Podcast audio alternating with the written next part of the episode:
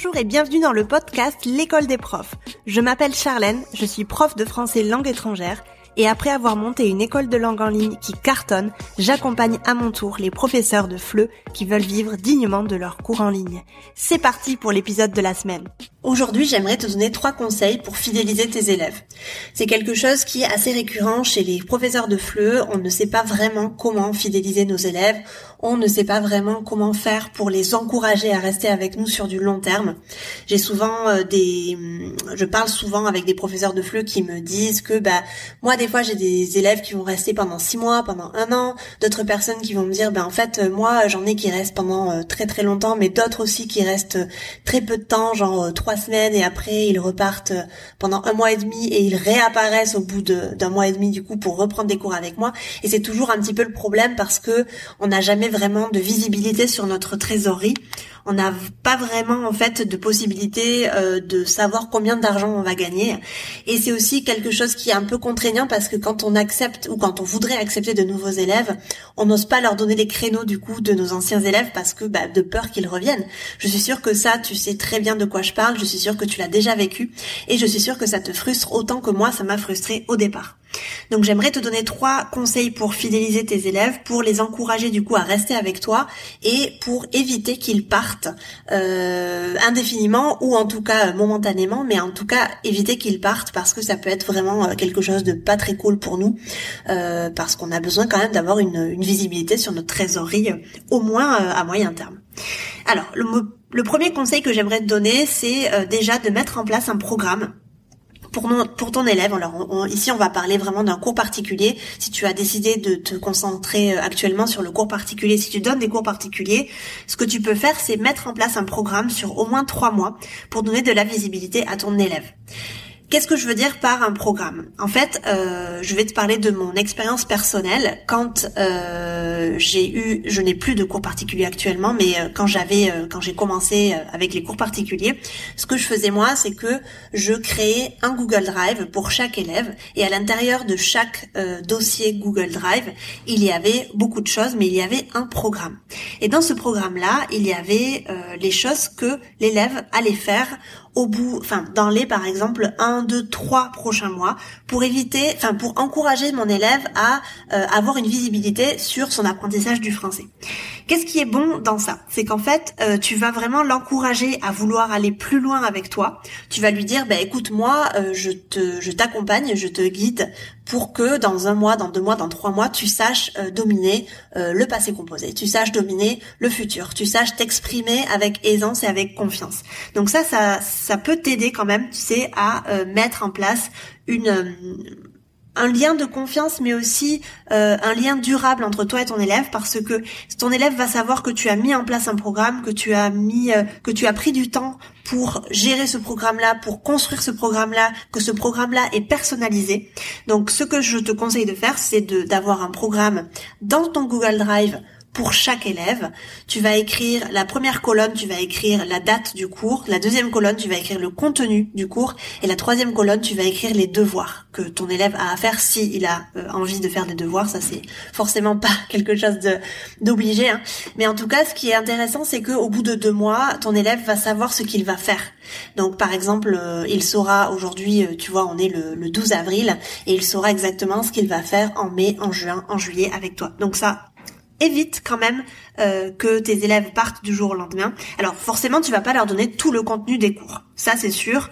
Euh, tu vas pas leur donner tout le contenu des cours parce que sinon, c'est beaucoup plus facile que ton élève parte. Mais ce que tu vas faire, c'est lui donner envie lui donner envie, lui permettre de se projeter dans le futur avec toi et essayer de lui montrer que tu t'investis dans ces cours-là, tu lui montres en tout cas que tu as construit ce programme pour lui et que tu lui assures en fait euh, un, progrès au fil du temps et qu'au bout de trois mois, il va arriver à un point euh, déterminé. Donc ça, c'est mon premier conseil, de mettre un programme euh, dans lequel tu vas écrire ce que ton élève peut arriver à faire au bout de 1, 2, 3 mois, et tu vas t'engager à ce que ton élève réussisse. Bien évidemment, c'est un travail en équipe, hein, ça c'est sûr. Bien sûr, c'est pas toi qui fais le travail à la place de ton élève, mais en tout cas, ça va lui permettre de se projeter dans le futur avec toi, et aussi de te euh, voir comme quelqu'un d'assez pro, d'assez sérieux, qui met les choses en place et qui a un programme pour l'élève.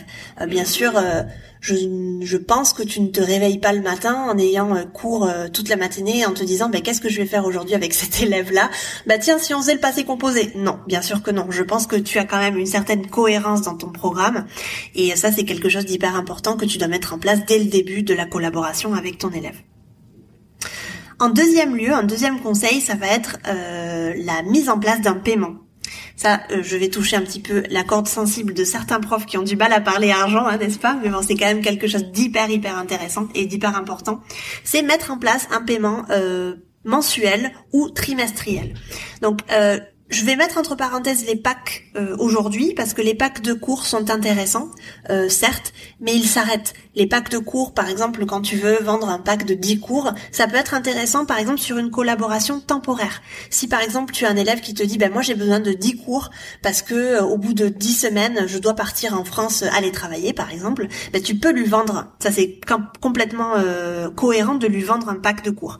Mais si tu sais que cette personne va être avec toi indéfiniment sur des années et des années, le plus intéressant en tout cas je pense, c'est de mettre en place un paiement mensuel ou trimestriel. C'est un très très bon moyen de fidéliser parce que tu vas avoir un aspect, tu vas avoir une vision euh, plus long-termiste sur, sur ta trésorerie.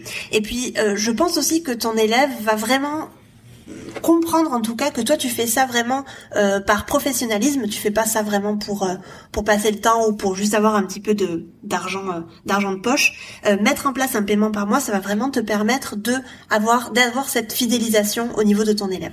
Si tu ne fais pas ça, qu'est-ce que tu peux faire? Bien sûr que je connais beaucoup de profs qui se font payer au cours donc par exemple, je prends un cours avec toi, euh, je te paye après le cours. Bien évidemment, la majorité de nos élèves oublient de faire ce paiement-là, ou alors ils le font euh, 3, 4, 5 jours après, et nous, pendant ce temps, on est en train de nous manger les ongles et on est en train d'être frustrés parce que nous, on a délivré le travail, mais l'élève, euh, à son tour, n'a pas payé le cours qu'il nous doit. Donc ça, ça va te permettre déjà d'enlever du stress de ton quotidien, et ça va aussi te permettre de d'établir une certaine...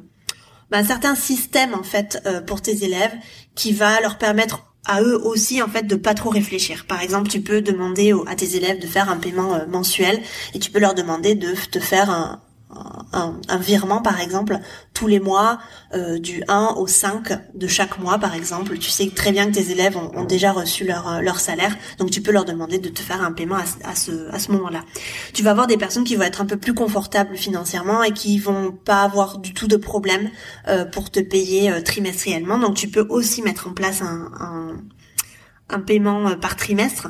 Euh, généralement, moi, ce que je fais, c'est que euh, pour nos élèves particuliers, on fait payer au mois. Donc, en fait, les élèves particuliers, enfin, les élèves privés payent en début de mois ce qu'ils vont consommer entre guillemets dans le mois, dans le mois.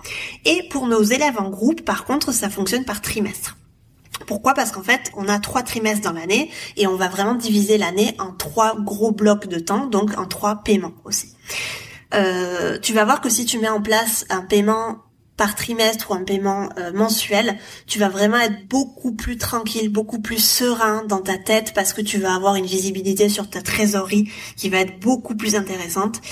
N'oublie pas une chose, c'est qu'on est prof, mais on n'est plus prof employé, on n'est plus prof salarié. Donc tu vas quand même avoir besoin de te dégager du temps un petit peu au quotidien. Si c'est pas au quotidien, au niveau hebdomadaire en tout cas, pour mettre en place des stratégies, des choses dans ton business, dans ton école de langue en ligne. Et si tu n'as pas de trésorerie, si tu n'as pas d'argent euh, dans ton compte en banque qui va te permettre d'investir par exemple dans des formations ou dans des outils internet, tu ne pourras jamais grandir. Donc si tu continues en fait à avoir cette euh, cette logique de euh, faire payer tes élèves juste après le cours, tu vas jamais en fait avoir cette cette facilité et aussi cette ouais, cette, cette trésorerie pour pouvoir investir dans ton business et pour pouvoir le voir grandir. Donc ça, c'est quand même quelque chose d'hyper, d'hyper intéressant. Donc fais attention.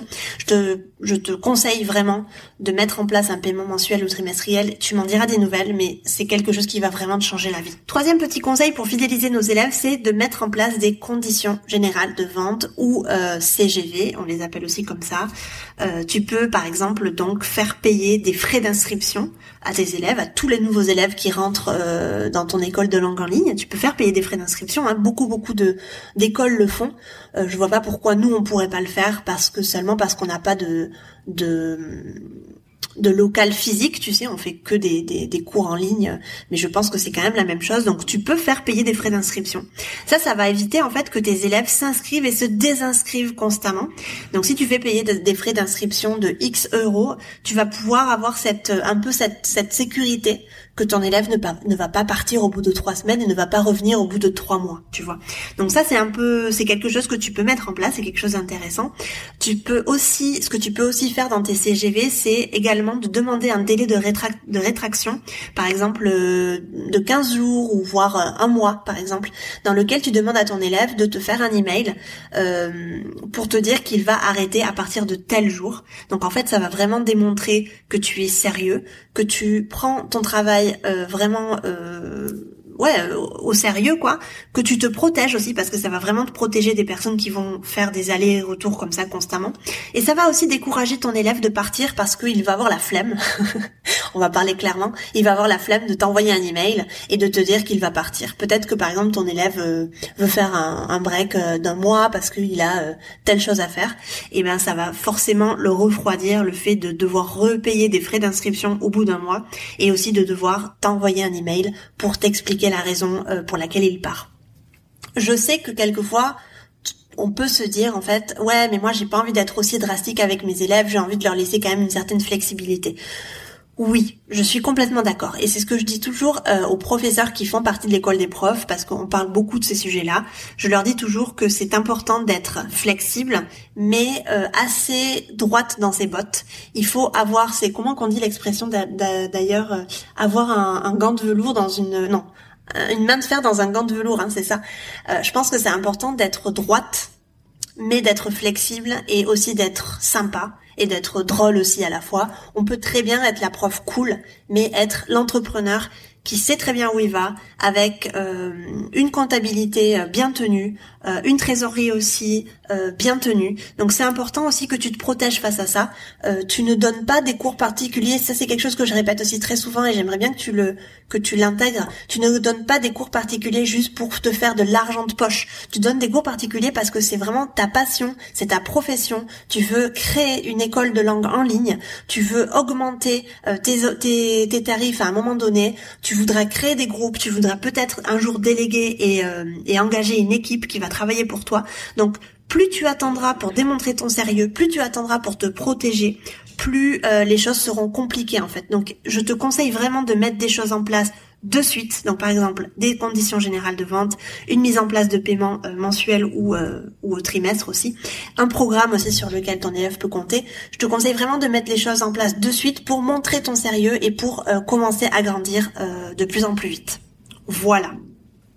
J'espère que ce petit podcast, euh, mon tout premier podcast, t'a plu, je te demanderai de le partager avec d'autres profs de FLE euh, qui, que tu connais, qui peut-être seront intéressés par ce contenu-là. C'est vraiment le premier podcast que je lance, donc je suis hyper hyper heureuse parce que j'ai euh, très très très envie de te de te de te donner beaucoup de valeur, de te vraiment de, de, de t'expliquer plein plein plein de techniques, plein plein plein de méthodes que moi je j'ai j'ai mis en place au quotidien dans mon dans mon quotidien de, de prof de FLE indépendant. Et puis si tu veux aller plus loin, je t'invite à télécharger mon e-book gratuit sur 5 étapes pour vivre dignement de tes cours de FLE en ligne et doubler ton chiffre d'affaires. Tu trouveras le lien dans la description de cet épisode. N'hésite pas à partager ce podcast, le noter sur ta plateforme d'écoute préférée. Je te remercie de m'avoir écouté jusqu'ici et je te dis à la semaine prochaine pour un nouvel épisode. Ciao